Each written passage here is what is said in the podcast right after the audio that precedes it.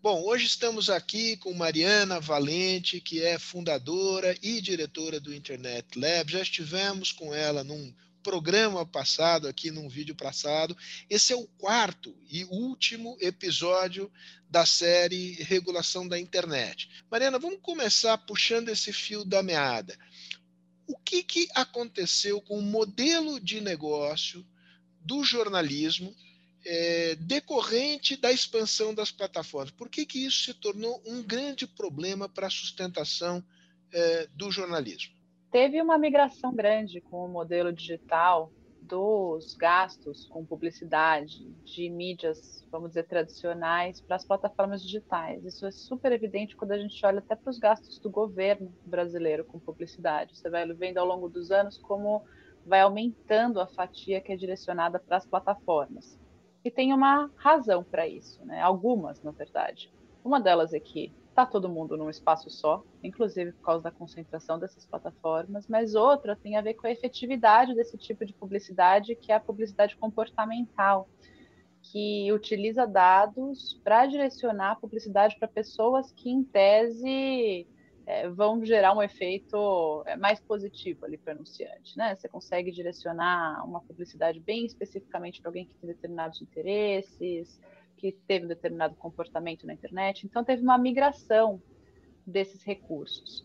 E teve também uma mudança de hábitos de consumo, de dietas de mídia mesmo. As pessoas cada vez menos comprando jornais impressos e cada vez mais consumindo esses jornais online. É uma experiência diferente, é um anunciante diferente. O anunciante que colocava é, o dinheiro dele ali no jornal impresso e agora vai começar a colocar no online, pode escolher colocar ou na plataforma ou no jornal online. Então, você tem uma mudança muito grande causada por essa mudança tecnológica que, de fato, está gerando um problema de financiamento para os jornais. Como é que os jornais têm reagido a esse ambiente desfavorável, Mariana? Olha, isso está uma guerra no mundo inteiro. É um momento bem interessante para a gente ter essa conversa, porque nos últimos anos foram propostas algumas regulações diferentes em lugares diferentes do mundo, por causa de uma pressão que os veículos de mídia têm colocado sobre os legisladores, afirmando que eles estão sofrendo uma competição injusta com as plataformas, né? afirmando que as plataformas estão ganhando dinheiro com publicações que elas não ajudam a criar. É esse o argumento, né? o argumento de um enriquecimento injusto das plataformas com base nessas matérias porque as pessoas não estariam clicando nas matérias para ler, estariam lendo pequenos trechos, só lendo as manchetes, nas próprias plataformas de mídias sociais ou em serviços de agregadores. Então, elas começaram a demandar regulação. E a gente teve alguns modelos importantes sendo aprovados no mundo nos últimos dois anos. É, os mais importantes são da Europa e o da Austrália. Na Europa, dois anos atrás, isso foi em abril de 2019, foi aprovada a Diretiva Europeia de Direito de Autor, que criou uma espécie de direito novo para as publicações de mídia, é um que a gente chama de direito conexo, porque não tem a ver com o autor, tem a ver com a pessoa jurídica, né, com a publicação ali, então é um direito conexo ao de autor, que é um direito que a publicação teria tem, né, no caso, se for aprovado, é de impedir que a sua publicação seja utilizada, a não ser que ela seja remunerada. Tá? Isso mesmo, trechos pequenos daquela publicação. Seria uma coisa que, tradicionalmente, aí, pelo sistema do direito autoral, seria permitido, porque você pode usar pequeno trecho de uma coisa numa coisa nova. Né? Todas as leis de direitos autorais prevêem essa possibilidade. com essa nova lei da comunidade europeia, isto mudou no mercado europeu? Isso mudou, foi aprovado em 2019. Como é uma diretiva, os países têm que implementar a diretiva, isso está acontecendo. Só que a França correu na frente, implementou rapidamente, é, ou seja, transformou numa lei nacional. E aí já aconteceram alguns conflitos. A lei nacional obrigava essas plataformas a pagarem por qualquer uso de matérias jornalísticas. O Google decidiu, então, que não ia mais usar os trechos de matéria como usava para mostrar, por exemplo, nos resultados de busca, é mostrar só os links das matérias, porque isso continua sendo permitido. Teve uma polêmica grande ali, se a diretiva ia obrigar a cobrar pelos links também ou não, e ficou decidido que não, que linkar é um ato muito fundamental da internet. Então o Google falou, vou colocar só os links. E aí a autoridade de competição francesa falou que o Google estava abusando da sua posição de poder dominante e obrigou o Google a negociar com as agências de imprensa da França. E aí essa negociação avançou e está começando a acontecer um pagamento lá diretamente para as agências. Nos outros países a gente vai ver acontecer ainda porque é, a diretiva está sendo implementada. Então, na Europa está andando, apesar de todas as críticas que é, esse modelo ganhou. A gente pode falar disso. E aí o da Austrália é um pouco diferente. Da Austrália é um modelo que foi aprovado em fevereiro de 2021 que vai por outra via, não cria um direito autoral, mas muda as regras de direito concorrencial para garantir que as plataformas e jornais vão negociar em condições justas, no caso para os jornais, né? Se considera que estão numa posição aí subordinada às plataformas. Então, coloca algumas regras para garantir essa negociação, para favorecer o pagamento é, para as empresas de mídia. Então, são dois modelos diferentes, mas que querem a mesma coisa. Se há esta briga tão grande, é porque tem dinheiro grosso por trás disso. A gente está falando de empresas que se tornaram altamente concentradas, que são as empresas mais valiosas do mundo. Então, é óbvio que também é, os, as empresas de mídia olham para essas empresas e falam: pera, estou aqui perdendo dinheiro, produzindo notícia, esses caras estão nadando em dinheiro, não faz nenhum uhum. sentido. Eu preciso de uma parcela disso. Eles estão usando o meu conteúdo. Essa é a lógica. Uhum. Que está vindo por trás disso. E olhando por outro ângulo também, da, do ângulo das plataformas, digamos, é uma disputa por alguma fatia relativamente significativa do bolo total de receitas. Porque senão, ah, digamos, sim dá lá um, uns caraminguás para os jornais e não, precisa brigar. Né? Se eles brigam, é porque, digamos, isso de fato tem interesse é, para a lucratividade das grandes plataformas. Né?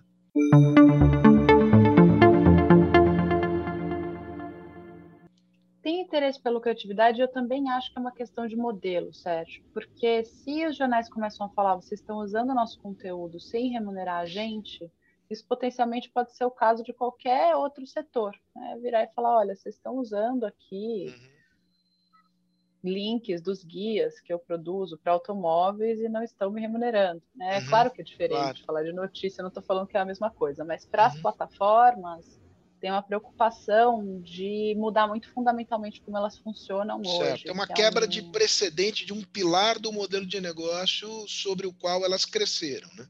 Gigante. E a questão não é nem só o remunerar, mas na medida que você torna ilícito ter um conteúdo jornalístico ali na plataforma delas que não esteja licenciado, elas também vão ter que ter um trabalho de licenciar tudo.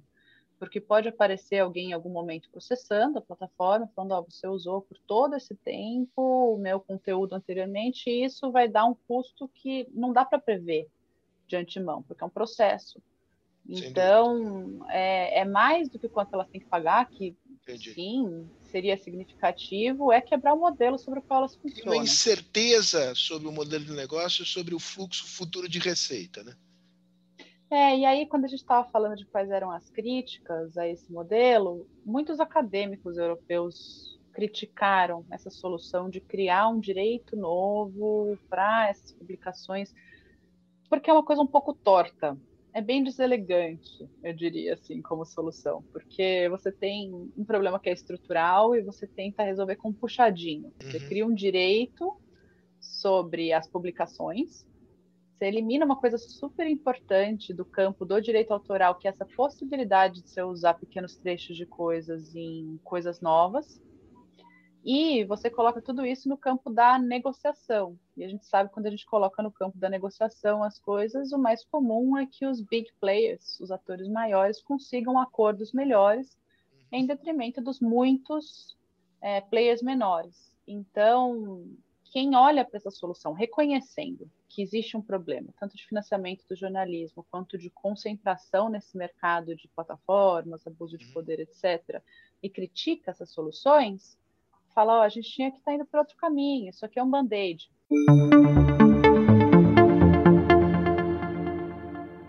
Você tem concentração no mercado de plataformas, mas esses acertos entre os cachorros grandes de um lado e de outro promovem também uma concentração do lado das empresas de mídia. Né? Só os grandes sobrevivem.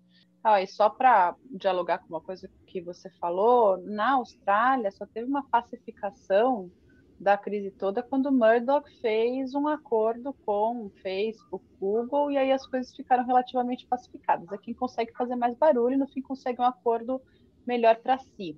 Uhum. Tem gente olhando para isso falando, vamos por outro lugar. Eu acho bem interessante a forma como a organização, tem uma organização norte-americana chamada Public Knowledge, conhecimento público, é, eles estão olhando para isso e tentando dar outros caminhos. Então, primeiro, reconhecendo, tem um problema aqui, a gente tem um problema de dominância das plataformas e a gente tem um problema de ser tão dominante por vários motivos que toda a grana publicitária está indo para esses atores. E a gente precisa atacar os motivos pelos quais essas plataformas se tornaram tão dominantes. E aí eles vão olhar para várias coisas uma das coisas que está em jogo no mundo agora é uma rediscussão do direito concorrencial, o antitruste, porque isso está virando um consenso praticamente no mundo que o antitruste não está conseguindo dar conta dos problemas de concentração no mercado digital porque os instrumentos não foram pensados para isso.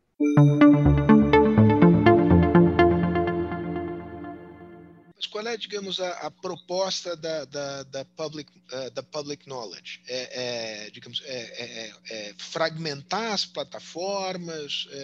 qual é a solução?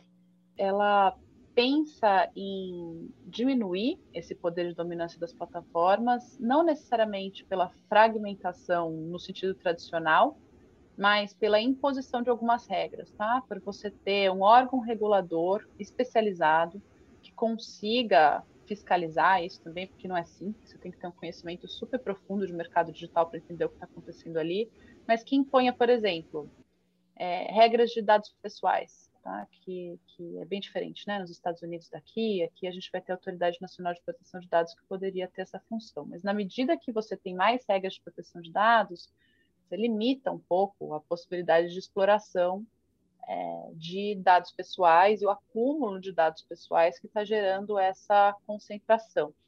É, mas também interoperabilidade, a garantia de que uma plataforma converse com outra e que um consumidor de uma plataforma possa mudar para outra sem ter tantas perdas. Então, se eu pudesse estar, por exemplo, de, do Telegram conversando com alguém do WhatsApp, talvez eu não precisasse estar no WhatsApp. Né? Isso parece super distante hoje, mas não é impossível. Em muitos mercados teve obrigações de interoperabilidade. Uhum. Né? Pareceu distante a relação entre, digamos, essa reforma do antitrust e o problema do jornalismo. Né? É claro que você, digamos, nivela um pouquinho, diminui um pouco a simetria de poder na hora que você cria uns constrangimentos aí para esses imensos gigantes da, da tecnologia. Mas como é que isso bate ali no, no, no jornalismo? Porque uma coisa que eu, do pouco que eu sei sobre esse assunto, é que os, os, os grandes órgãos de imprensa, sobretudo o mundo anglo-saxão, se viraram diante de, do desafio da, da internet. Foram para o modelo de assinatura é, global, porque eles publicam em inglês, entraram no mercado chinês, que é gigante, e eles conseguem é, se virar. Mas você tem um monte de jornais, médios e pequenos, que exerciam um papel importante de informação, de transparência, manter governos mais ou menos sob fiscalização em diversos locais, estados do, do, do, dos Estados Unidos, por exemplo. Esses todos foram para o vinagre. Como é, que você, como é que você resolve esse problema de que a paisagem do jornalismo ficou uma paisagem muito mais árida e muito mais concentrada.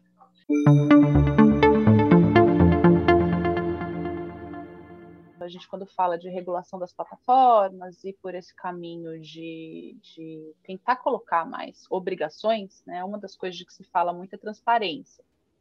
E uma das coisas que o código australiano fez, e que bastante gente tem achado relativamente interessante, é obrigar os mecanismos de busca ou que tem feed de mídias sociais a avisar com 14 dias de antecedência os jornais quando eles vão mudar o algoritmo. Porque vários jornais têm se queixado de que, além de tudo que a gente está falando, é, é, comum que as notícias deles sumam no feed. Então, vamos dizer, é. quando você impõe uma obrigação para as plataformas desse tipo, isso poderia ser uma coisa mais direta. Interoperabilidade. É, se eu tenho um jornal e eu estou usando ali minha página de uma rede social para divulgar aquele jornal, se eu tivesse um custo muito baixo de ir para outra rede social, isso também poderia gerar uma competição entre elas, também em relação é, a essas mídias que estão divulgando ali. Porque uhum. hoje sair de uma mídia dominante é muito custoso para um, um, jornal que não tem o tamanho do New York Times. Eu tenho, por exemplo, um jornal do interior é, de um estado brasileiro e uhum. eu tenho um público formado ali no Facebook em torno da minha página, tá? Só que o meu o Facebook mudou de algoritmo e o Facebook começou a não mostrar as minhas notícias quando eu publico elas. Eu estou percebendo isso. Eu percebo uma queda muito grande na visibilidade das notícias que eu posto, tá? É, na medida que isso acontece, eu sinto que eu não posso sair do Facebook, porque ali eu tenho 80 mil seguidores, 100 mil seguidores, e se eu for para uma outra rede social menor, em que eu não tenho é, aqueles seguidores todos, o que, que eu vou ficar fazendo lá, falando com ninguém? Agora, imagina se daquela rede eu pudesse publicar também no Facebook. E aí eu consigo ir construindo lá o meu, o meu novo grupo de seguidores, mas Entendi. isso também está indo para outra rede. Então, eu estou promovendo uma interoperabilidade. Você fica com um pé em cada coisas. canoa. Você fica com um pé em cada canoa, você não fica tão dependente. Se Imagina... a gente funciona ou não, eu não sei porque a gente não tem. Não, a gente está né? aqui tateando um terreno é. novo. Ninguém aqui tem o, o, a chave do mistério. Eu fiquei imaginando o negócio do o quanto que o Facebook compra pra, cobra para fazer impulsionamento, né? Que tem um pouco essa questão que é, é análoga à tarifa bancária. Né? Um banco começa a, a te cobrar tarifas que você vê que são abusivas, dá um pouco de dor de cabeça e tal, não é muito mas você pode procurar outro. No Brasil são poucos os bancos também, talvez não seja o, o melhor lugar para fazer analogia. Mas, digamos, essa não tem concorrência. Você, no, no, no, Facebook você vai é. pagar o impulsionamento que eles quiserem que você pague. O, o máximo que você vai fazer, bom, eu vou gastar menos porque o meu orçamento não dá e o meu alcance vai diminuir muito. Quer dizer, o, o, o você está na mão da grande plataforma, né?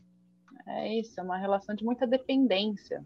É por isso que essas que os jornais estão todos falando de abuso de poder, de dependência, porque eles sentem que eles não podem sair da plataforma. Mas tem uma ironia aí também, Sérgio, porque o argumento vem no sentido de, olha, o nosso conteúdo é muito importante para essas plataformas, elas não podem viver sem a gente, elas estão explorando, elas existem por causa desse conteúdo que a gente cria e que elas exploram gratuitamente. E as plataformas estão um pouco falando, não é bem assim, na verdade. Né? Tanto que o, que o que elas tentaram fazer para dar checkmate nos lugares em que elas não gostaram da regulação foi: eu não vou mais veicular notícia, porque eu não preciso.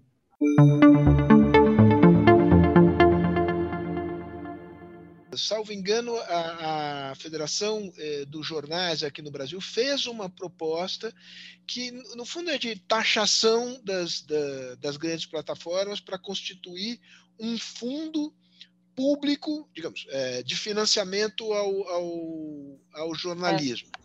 O Google fez uma coisa desse tipo por conta própria nos Estados Unidos, não fez? Um pouco para, digamos, diminuir o estrago que o Google havia feito na imprensa local americana. Conta um pouquinho dessa história, Mariana. Isso que o Google fez nos Estados Unidos está fazendo no Brasil também, que é selecionar alguns veículos e começar a fazer programas de remuneração específica para eles. É uma forma de tentar atingir com autorregulação uma coisa que eles estão vendo que pode vir como regulação. E aí eles vão ter muito menos controle se vier como regulação, né? Então é uma tática é, clássica. E eu me antecipar para eu fazer o processo sob meu controle, né?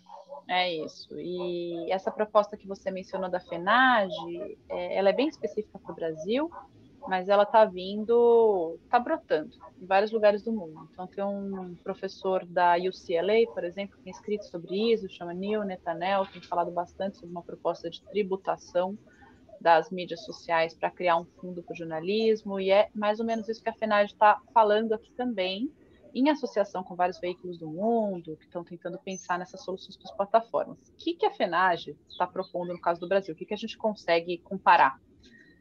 É uma coisa parecida com o Fundo Setorial do Audiovisual.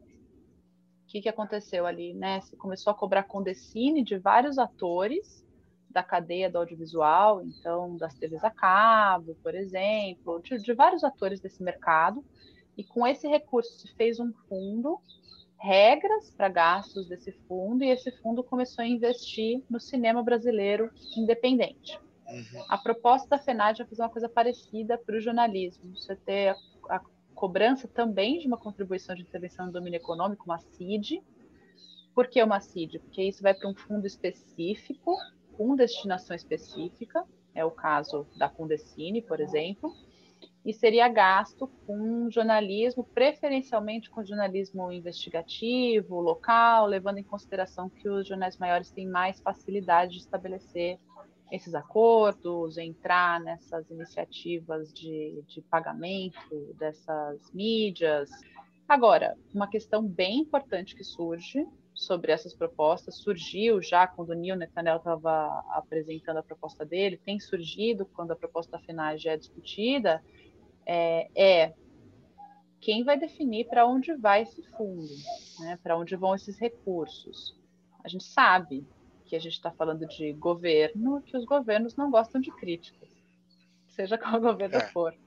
É, é, é, digamos, aí, aí isso, isso, vale um, um, uma conversa só para isso. O, o, a decisão pode ser uma decisão é, em que há representação do governo, mas há representação de outros é. setores, em que há transparência, é, há critérios, há debate. Agora, o pressuposto é o pressuposto de que é do interesse público ter um cenário de jornalístico que seja mais plural.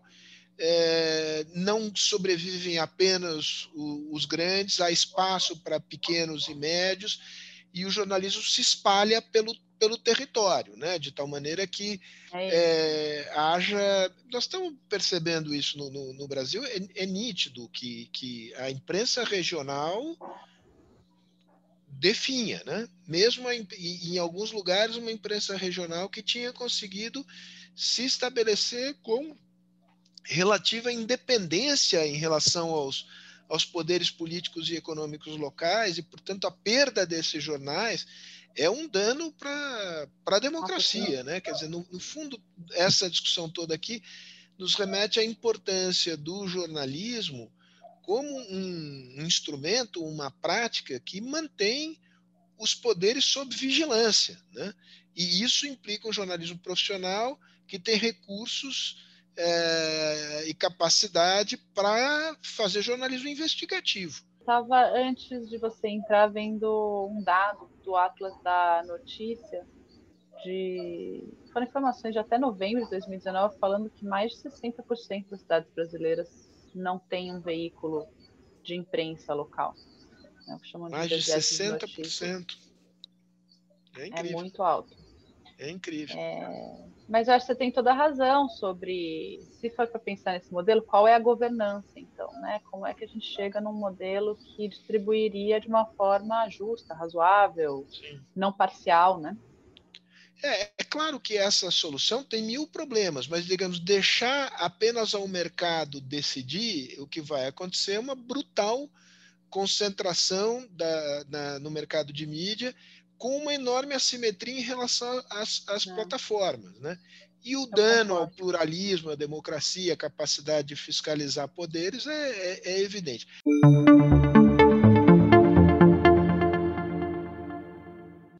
crise do, dos leitores também, né? Quer dizer, do, a crise dos jornais não, é, não decorre apenas da, da, das grandes plataformas. As pessoas leem menos. As pessoas se satisfazem em ler a manchete e duas linhazinhas, né?